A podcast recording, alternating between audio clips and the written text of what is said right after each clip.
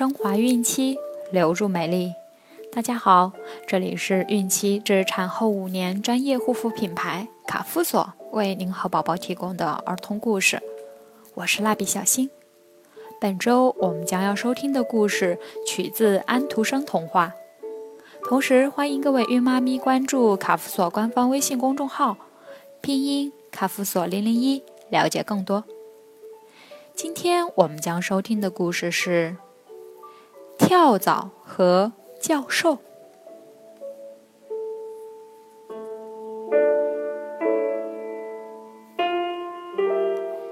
一个痴迷的氢气球驾驶员因为一次意外去世了，而驾驶氢气球就成了他儿子的梦想。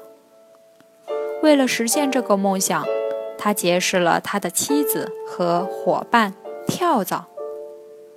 那么后来，他的梦想实现了吗？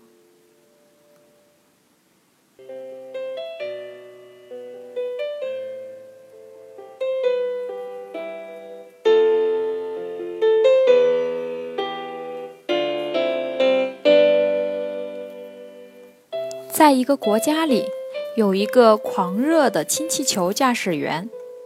他最大的愿望就是拥有自己的氢气球，飞上蓝天。后来，他的愿望终于实现了。他带着唯一的儿子，坐着气球飞上了蔚蓝的天空。可就在这时，不幸发生了。只听“砰”的一声巨响，氢气球爆炸了。可怜的驾驶员一下。从高空跌落到地上，再也没起来。万幸的是，就在氢气球爆炸的前两分钟，驾驶员让自己的儿子带着降落伞跳了下去，他脱离了危险，但从此成了孤儿。可能是受父亲的影响。这个孤儿也非常喜欢驾驶氢气球，他最大的梦想就是想拥有一个属于自己的氢气球。但对于一个贫穷的孤儿来说，这简直就是做梦。现在他首先要考虑的是怎么活下去。幸好他有一种不用张嘴，单用肚皮就能说话的本事。富裕。凭借这种本事，他很快成了一个大魔术师，到世界各地去演出。每到一个地方，都会引起不小的轰动。他总会听到人们说：“看，这个年轻的魔术师多英俊，多斯文啊！看他的外表，估计是个教授。”日子长了。年轻人也认为自己是个教授了。不久，竟然有个姑娘主动上门，要求成为他的妻子。现在，他终于有家了。但在一次表演中，他趁教授不注意，偷偷跑掉了。不久，他的财产就只剩下妻子留下的一只跳蚤。唉以后我们要相依为命了。”教授对小跳蚤说。从这天起，教授开始教小跳蚤变魔术、敬礼，还特意做了一门小炮送给跳蚤。也就是从这个时候起，跳蚤成了一名袖珍炮兵。教授演出从来不去相同的地方，所以几年后，他们除了野人国，已经到过所有的国家了。因此，教授决定带跳蚤到野人国去演出。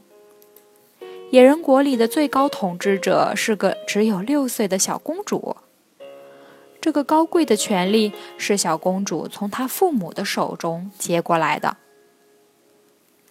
听说有只跳蚤来表演魔术，公主感到非常稀奇。她也决定大驾光临。看到公主来了，跳蚤立刻挺身敬礼，鸣放礼炮。啊，这只跳蚤太可爱了！公主立刻爱上了跳蚤。公主对跳蚤说：“我喜欢你，从现在起，你就是我的人了。你要是不答应，我就杀了教授。无论如何，也不能让教授的生命受到威胁。”跳蚤因为想不出更好的办法，只好结束演出。教授也被安排享受山珍海味，但他并不喜欢这些。他想离开野人国，带着自己唯一的朋友跳蚤。教授每天都在思考这个问题。后来，他终于想出了一个办法。这天，教授来到王宫，对公主说：“陛下，我想为野人国做一门大礼炮。为什么要做大礼炮？”公主不明白。教授说：“如果我们有一门大礼炮，就会让全国人民在聆听礼炮的时候变得更有礼貌。”教授要放礼炮啦！听到这个消息，野人国的居民们都跑来看热闹。但这些人没一个认识气球的，所以全都围着气球，在那里等着放礼炮。快到放炮的时间了，教授带着跳蚤一跳进气球下面的篮筐，就立刻砍断了拴在地面的绳子。气球慢慢升上天空，越飞越高，越飞越远，渐渐从野人国居民的视线里消失了。而地面的公主和她的臣民们。都还傻傻的站着，等待着礼炮的声音呢。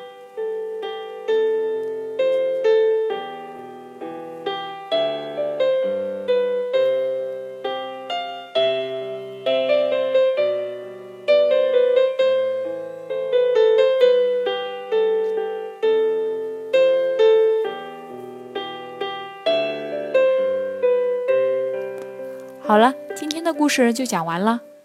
朋友们，记得订阅并分享到朋友圈哦！卡夫所提供最丰富、最全面的孕期及育儿相关知识资讯。天然养肤，美源于心，让美丽伴随您的孕期，期待您的关注。蜡笔小新在美丽的鹭岛厦门，祝您生活愉快，明天再见。